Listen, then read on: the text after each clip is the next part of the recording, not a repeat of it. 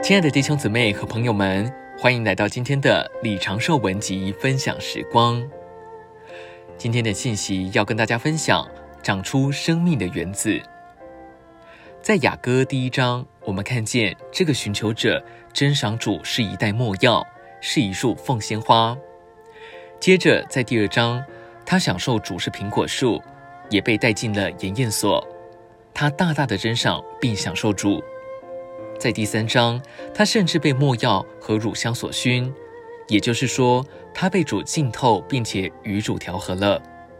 他珍赏主，享受主，甚至被主浸透，但他从来没有长出什么给主，只等到他成了一个园子，他才开始长出一些东西。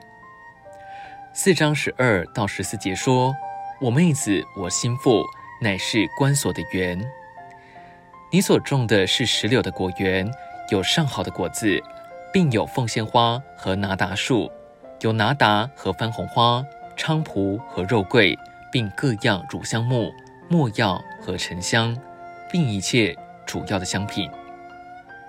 这位寻求者成了一个园子，长出了他所享受的。如今乳香不是为着他的满足，而是为着主的满足。凤仙花不是从主而来给他珍赏，乃是从他长出来给主珍赏。在第一方面，一切都是为着他自己；但如今，一切都是为着主和别人。起初是一些主的东西进到他里面，如今是一些主的东西从他长出来，因为这一切都已经做到他里面，已经浸透他，也已经成了他的一部分。